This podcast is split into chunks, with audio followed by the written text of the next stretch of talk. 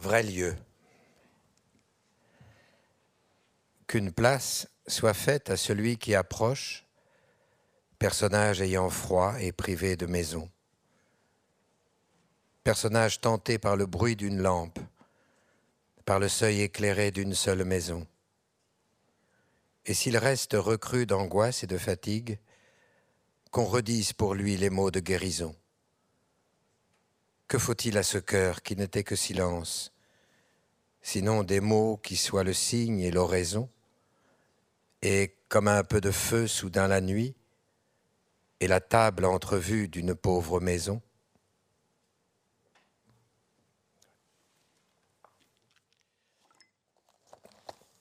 C'est une sélection qui, a été faite et qui est admirable, mais compte tenu du temps que je ne lirai pas euh, en entier, je vais me, promener. Euh, il y a beaucoup de poèmes que vous avez cités que j'aurais aimé aussi euh, lire, mais je ne suis pas sûr qu'ils soient. Ils ne sont pas dans cette sélection, mais peu importe, ça ne donnera que plus envie de, lire le livre. Je commençais par Anti-Platon, tout début captif d'une salle, du bruit, un homme mêle des cartes. Sur l'une, Éternité, je te hais. Sur une autre, que cet instant me délivre. Et sur une troisième encore, l'homme écrit Indispensable mort. Ainsi sur la faille du temps marche-t-il, éclairé par sa blessure.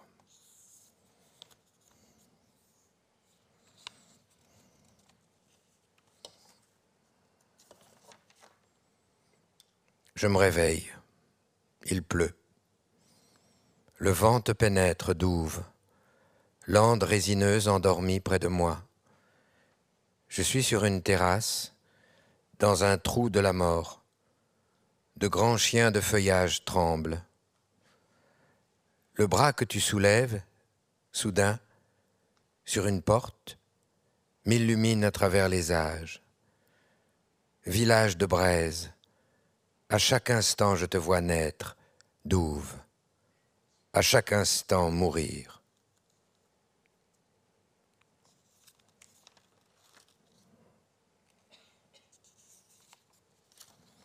Le pont de fer. Il y a sans doute toujours au bout d'une longue rue où je marchais enfant une mare d'huile, un rectangle de lourde mort sous le ciel noir depuis la poésie a séparé ces eaux des autres eaux. Nulle beauté, nulle couleur ne la retienne. Elle s'angoisse pour du fer et de la nuit. Elle nourrit un long chagrin de rive morte, un pont de fer jeté vers l'autre rive encore plus nocturne, un long chagrin de rive morte un pont de fer jeté vers l'autre rive encore plus nocturne est sa seule mémoire et son seul vrai amour. L'imperfection est la cime. Il y avait qu'il fallait détruire et détruire et détruire. Il y avait que le salut n'est qu'à ce prix. Ruiner la face nue qui monte dans le marbre, marteler toute forme, toute beauté.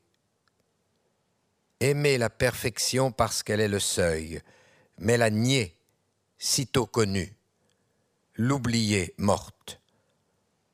L'imperfection est la cime. L'été de nuit.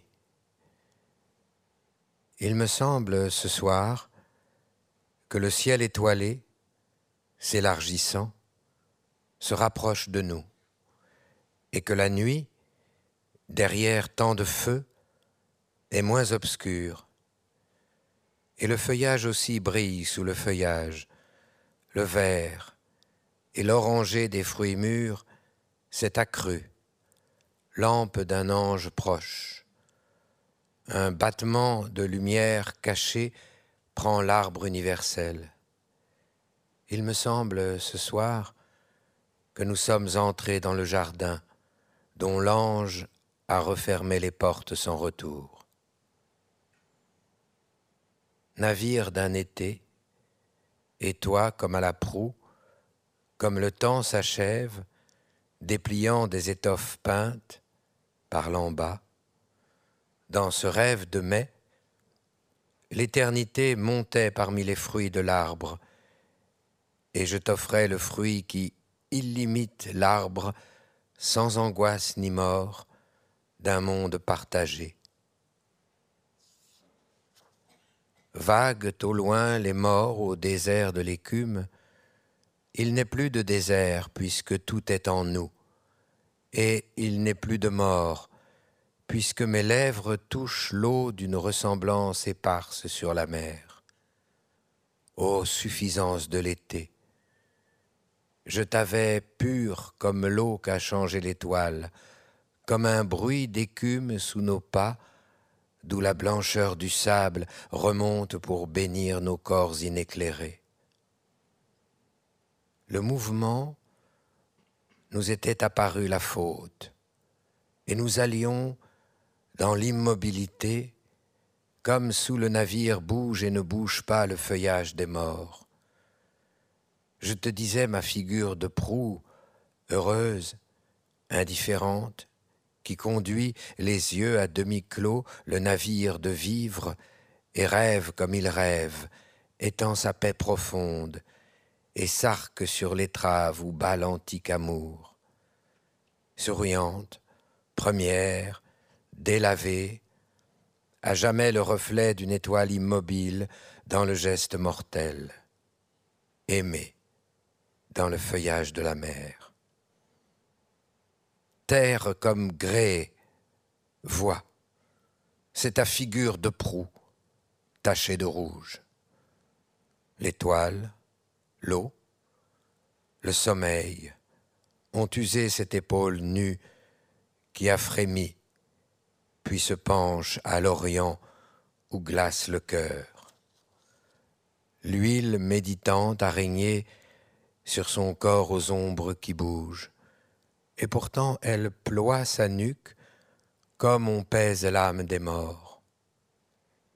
Voici presque l'instant où il n'est plus de jour, plus de nuit, tant l'étoile a grandi pour bénir ce corps brun, souriant, illimité, une eau qui, sans chimère, bouge ces frêles mains terrestres dénoueront le nœud triste des rêves. La clarté protégée reposera sur la table des eaux. L'étoile aime l'écume et brûlera dans cette robe grise. Longtemps ce fut l'été. Une étoile immobile dominait les soleils tournants. L'été de nuit portait l'été de jour dans ses mains de lumière, et nous nous parlions bas, en feuillage de nuit. L'étoile indifférente, et l'étrave, et le clair chemin de l'une à l'autre en eaux et ciel tranquille. Tout ce qui est bougeait comme un vaisseau qui tourne et glisse et ne sait plus son âme dans la nuit. N'avions-nous pas l'été à franchir comme un large océan immobile, et moi, simple, couché sur les yeux et la bouche et l'âme de l'étrave, aimant l'été, buvant tes yeux sans souvenir, n'étais-je pas le rêve aux prunelles absentes qui prend et ne prend pas, et ne veut retenir de ta couleur d'été qu'un bleu d'une autre pierre pour un été plus grand, où rien ne peut finir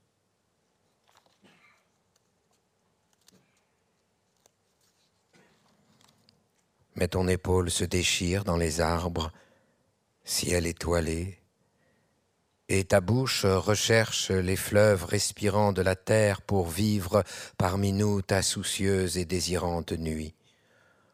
Ô notre image encore, tu portes près du cœur une même blessure, une même lumière où bouge un même fer. Divise-toi, qui est l'absence et ses marées. Accueille-nous, qui avons goût de fruits qui tombent. Mêle-nous sur tes plages vides dans l'écume avec les bois d'épave de la mort, arbres aux rameaux de nuit double, double toujours. Ô du dormeur, arbre d'absence, heure sans rive, dans votre éternité, une nuit va finir. Comment nommerons-nous cet autre jour, mon âme, ce plus bas rougeoiement mêlé de sable noir? Dans les eaux du dormeur, les lumières se troublent. Un langage se fait qui partage le clair buissonnement d'étoiles dans l'écume. Et c'est presque l'éveil, déjà le souvenir.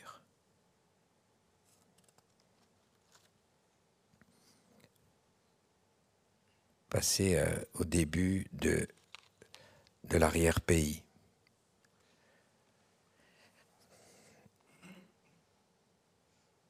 J'ai souvent éprouvé un sentiment d'inquiétude à des carrefours. Il me semble dans ces moments qu'en ce lieu ou presque, là, à deux pas sur la voie que je n'ai pas prise et dont déjà je m'éloigne, oui, c'est là que s'ouvrait un pays d'essence plus haute, où j'aurais pu aller vivre et que désormais j'ai perdu. Pourtant, rien n'indiquait, ni même ne suggérait, à l'instant du choix, qu'il me fallut m'engager sur cette autre route. J'ai pu la suivre des yeux, souvent, et vérifier qu'elle n'allait pas à une terre nouvelle. Mais cela ne m'apaise pas car je sais aussi que l'autre pays ne serait pas remarquable par des aspects inimaginés des monuments ou du sol. Ce n'est pas mon goût de rêver de couleurs ou de formes inconnues, ni d'un dépassement de la beauté de ce monde. J'aime la terre, ce que je vois me comble, et il m'arrive même de croire que la ligne pure des cimes, la majesté des arbres, la vivacité du mouvement de l'eau au fond d'un ravin, la grâce d'une façade d'église, puisqu'elles sont si intenses en des régions, à des heures, ne peuvent qu'avoir été voulues, et pour notre bien. Cette harmonie a un sens, ces paysages et ces espèces sont figés encore, enchantés peut-être, une parole. Il ne s'agit que de regarder et d'écouter avec force pour que l'absolu se déclare au bout de nos errements ici, dans cette promesse, est donc le lieu. Et pourtant, c'est quand j'en suis venu à cette sorte de foi que l'idée de l'autre pays peut s'emparer de moi le plus violemment et me priver de tout bonheur à la terre. Car plus je suis convaincu qu'elle est une phrase, ou plutôt une musique, à la fois signe et substance, et plus cruellement je ressens qu'une clé manque parmi celles qui permettraient de l'entendre. Nous sommes désunis dans cette unité, et ce que pressent l'intuition, l'action ne peut s'y porter ou s'y résoudre. Et si une voix s'élève, claire pour un instant dans cette rumeur d'orchestre, eh bien le siècle passe qui parlait meurt. Le sens des mots est perdu. C'est comme si des pouvoirs de la vie, de la syntaxe de la couleur et des formes, des mots touffus ou iridescents que répète sans fin la pérennité naturelle, nous ne savions percevoir une désarticulation parmi cependant les plus simples, et le soleil qui brille en est comme noir. Pourquoi ne pouvons-nous dominer ce qui est comme du rebord d'une terrasse? Exister, mais autrement qu'à la surface des choses, au tournant des routes, dans le hasard, comme un nageur qui plongerait dans le devenir, puis remonterait couvert d'algues et plus large de front, d'épaules, riant aveugle, divin.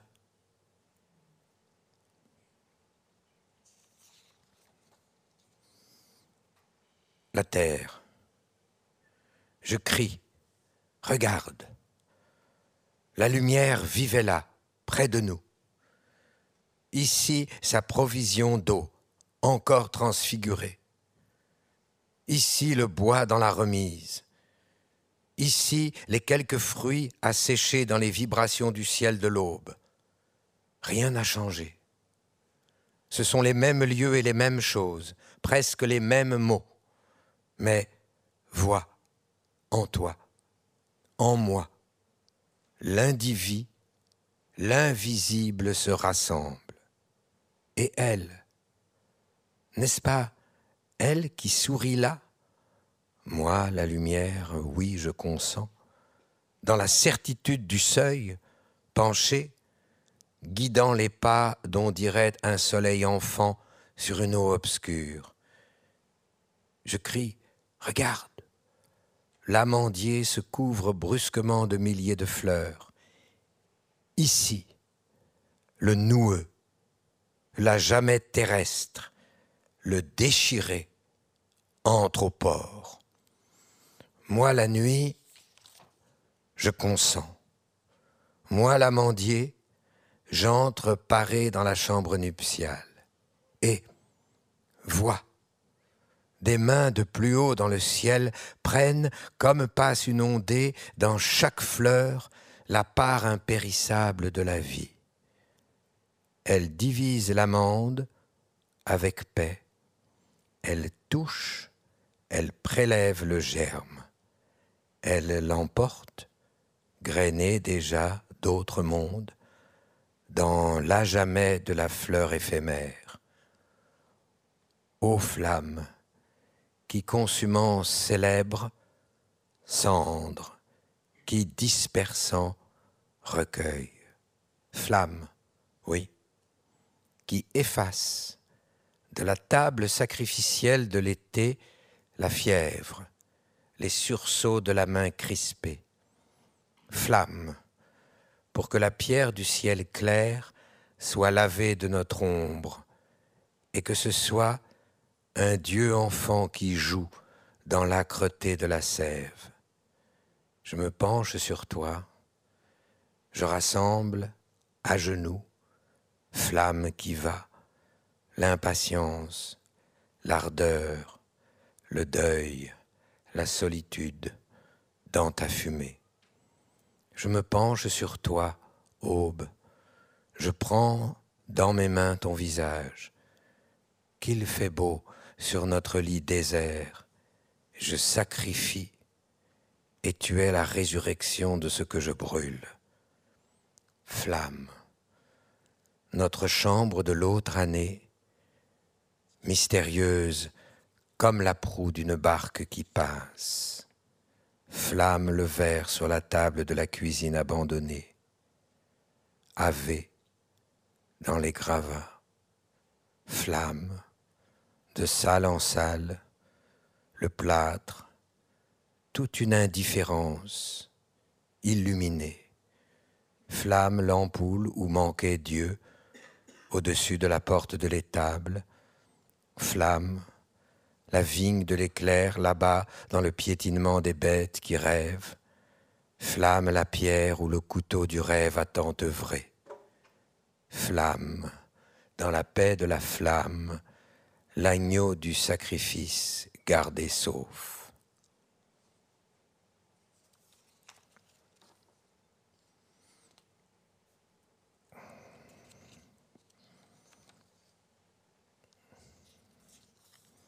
Je vais aller un peu plus loin. Malheureusement, je, vous reporte au livre pour la suite de ces textes magnifiques qui, qui abondent. Je peut-être sur celui-là.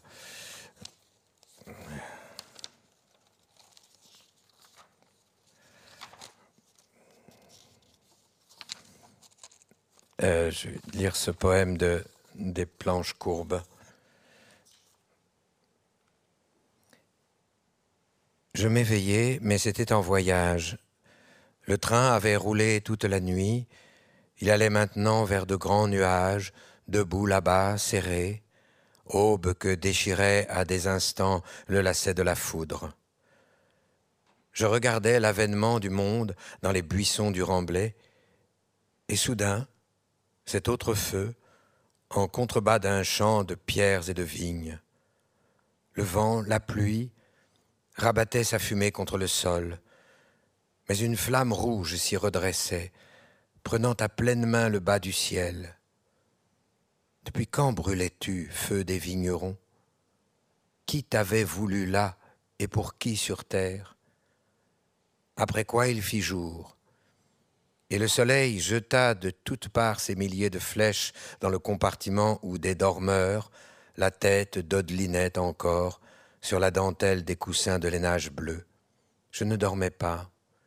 J'avais trop l'âge encore de l'espérance. Je dédiais mes mots aux montagnes basses que je voyais venir à travers les vitres. Je me souviens, c'était un matin, l'été, la fenêtre était entr'ouverte, je m'approchais, j'apercevais mon père au fond du jardin. Il était immobile, il regardait où, quoi, je ne savais, au dehors de tout, voûté comme il était déjà, mais redressant son regard vers l'inaccompli ou l'impossible. Il avait déposé la pioche, la bêche, L'air était frais ce matin-là du monde, mais impénétrable est la fraîcheur même, et cruelle, le souvenir des matins de l'enfance. Qui était-il? Qui avait-il été dans la lumière? Je ne le savais pas, je ne sais encore.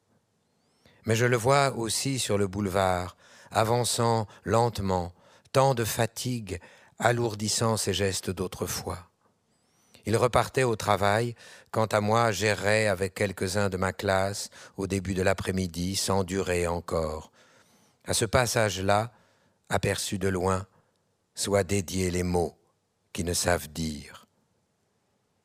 Dans la salle à manger de l'après-midi d'un dimanche, c'est en été, les volets sont fermés contre la chaleur, la table débarrassée, il a proposé les cartes, puisqu'il n'est pas d'autres images dans la maison natale pour recevoir la demande du rêve. Mais il sort, et aussitôt l'enfant maladroit prend les cartes. Il substitue à celles de l'autre jeu toutes les cartes gagnantes, puis il attend, avec fièvre, que la partie reprenne, et que celui qui perdait gagne, et si glorieusement qu'il y voit comme un signe, et de quoi nourrir, il ne sait, lui l'enfant, quelle espérance. Après quoi deux voix se séparent, et l'une d'elles se perd, et presque tout de suite, et ce sera tout de même l'oubli, l'oubli avide. J'aurais barré cent fois ces mots partout, en vers, en prose, mais je ne puis faire qu'ils ne remontent dans ma parole. Et alors un jour vint où j'entendis ce vers extraordinaire de Keats, l'évocation de Ruth, When, sick for home, she stood in tears amid the alien corn. Or, de ces mots, je n'avais pas à pénétrer le sens, car il était en moi depuis l'enfance. Je n'ai eu qu'à le reconnaître et à l'aimer quand il est revenu du fond de ma vie. Qu'avais-je eu, en effet, à recueillir de l'évasive présence maternelle, sinon le sentiment de l'exil et les larmes qui troublaient ce regard cherchant à voir, dans les choses d'ici, le lieu perdu.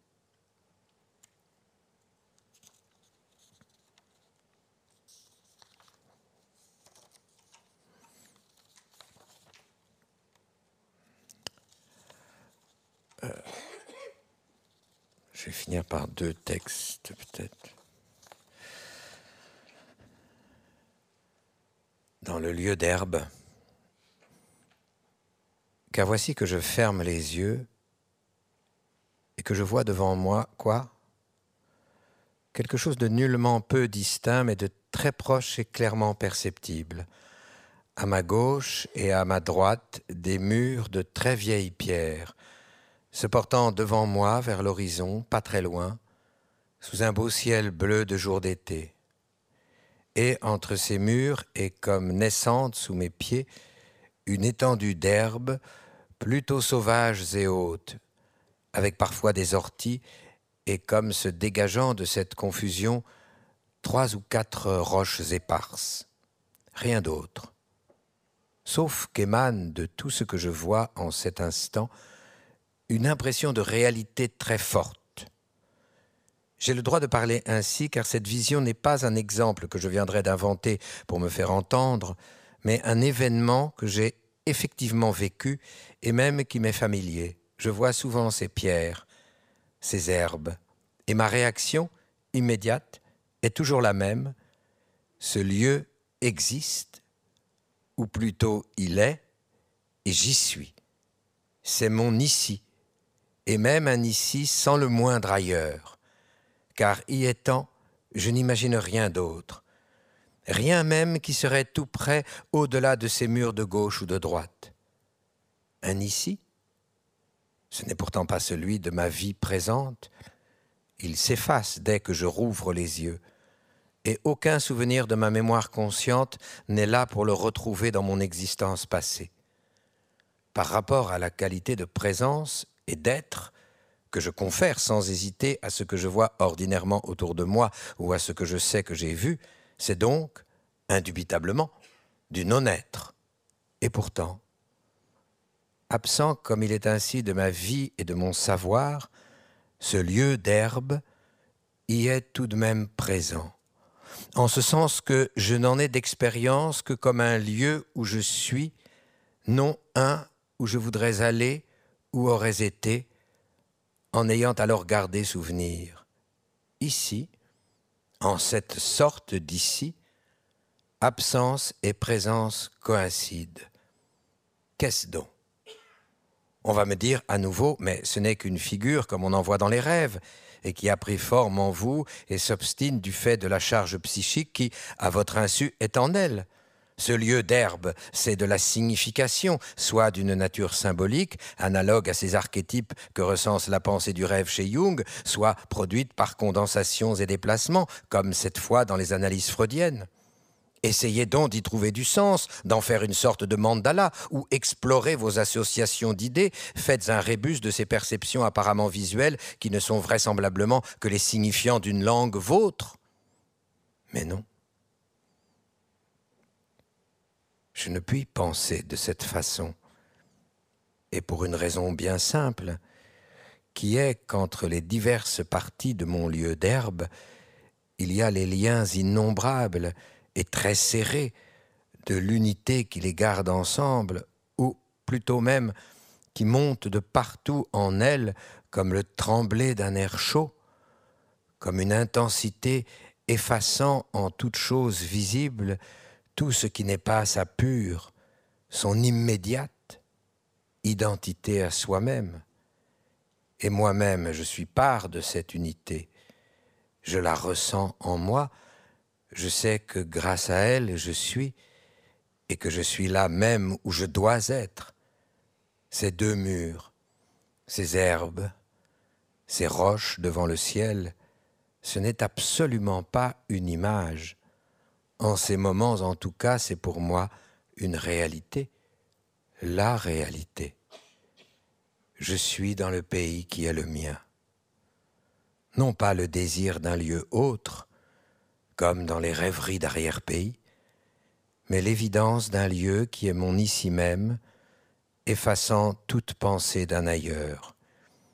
Tel est cet événement que je vois assez souvent se produire et dont je suis prête à penser qu'il est l'expérience d'autres que moi.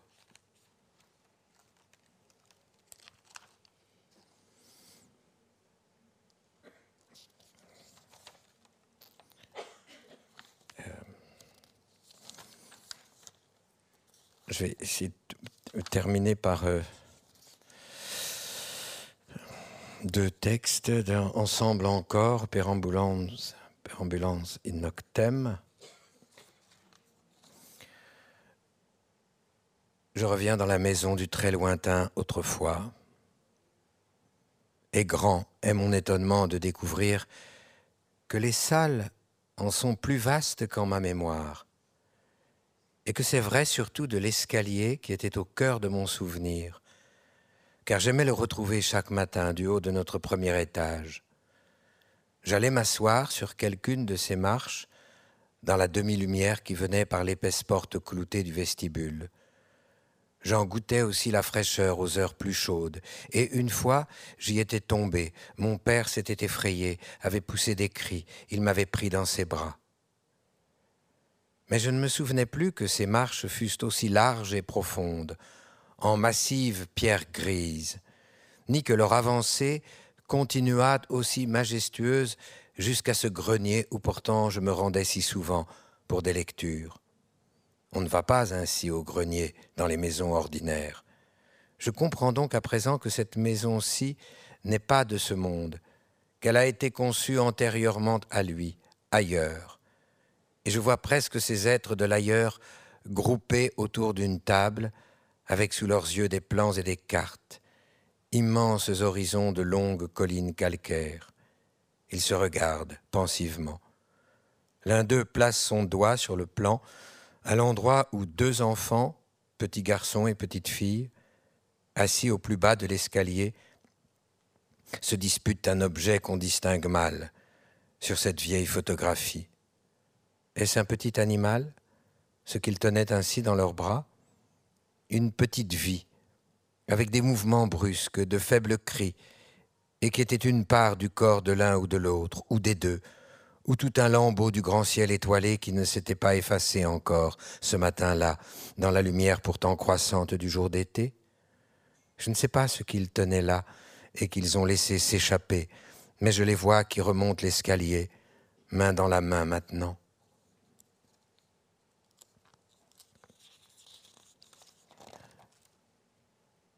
Et c'est aussi que je n'ai pas oublié que ce grenier, lourd de charpentes basses, chaude, odorante, sol des planches mal ajointées, avait été pendant de longues années le lieu de fin de vie de mâles restées ouvertes parce que débordantes de vieux livres, de magazines.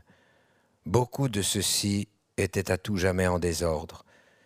Mais je trouvais parmi eux de nombreux Je sais tout, encyclopédie mondiale illustrée, avec en page de couverture un petit homme vêtu de noir dont la tête était le globe terrestre d'un doigt, quelle épouvante. Il se touche le front, les yeux perdus dans son rêve. À genoux devant une malle, je passe des heures à lire Je sais tout, contemplant au lointain de lithographies charbonneuses des rives en Polynésie, avec de beaux êtres à demi nus sur leur sable, ou m'effrayant de chambres mal éclairées par d'épaisses lampes à huile, dans le rond de clarté desquelles se pressaient d'abominables têtes, dont à jamais je n'aurais rien su.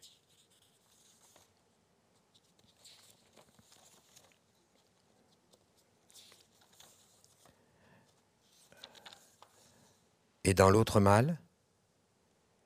Dans l'autre mal? Rien. Elle était vide? Non. Des lettres, des paquets de lettres liés jadis par des élastiques qui avaient cassé, tout se mêlait, se défaisait, et que de cartes postales, que d'images de gares ou d'hôtels de ville, ou d'un viaduc imprimé gris ou vaguement bleu ou sépia sur du carton désormais jauni. Je voyais aussi ces cinq ou six mots si souvent les mêmes écrits en diagonale du côté qui portait l'adresse. Ah, crois-moi, je ne lisais pas. Je plongeais mes mains dans cette masse en désordre. Je remuais ce papier qui faisait un bruit que j'aimais. J'en remontais avec des photographies, vieux hommes portant cravate, très dignes, femmes en chignon timidement souriantes, avec sur le corsage un beau Saint-Esprit dans sa monture d'argent. Hélas, parfois aussi je touchais une main qui était là, encore vivante, et elle se refermait sur mes doigts, très vite. Elle tirait, elle cherchait à m'entraîner dans sa nuit, mais je résistais, tu t'en doutes bien. Je tirais dans l'autre sens, vers le haut, vers moi, et bientôt elle ne cherchait plus à me retenir, elle se dissipait dans ses écritures pâles, serrées. Il m'arrivait d'entendre un sanglot. Cette femme, qui était-elle? Était-ce une femme? Oui, sans doute, puisque quand je me levais de cet autre mal, sous la charpente basse, dans la chaleur pleine de petits grains de poussière, j'en voyais une, oh, rien qu'un instant, assise derrière moi, sur un petit banc. Une vieille femme, c'était.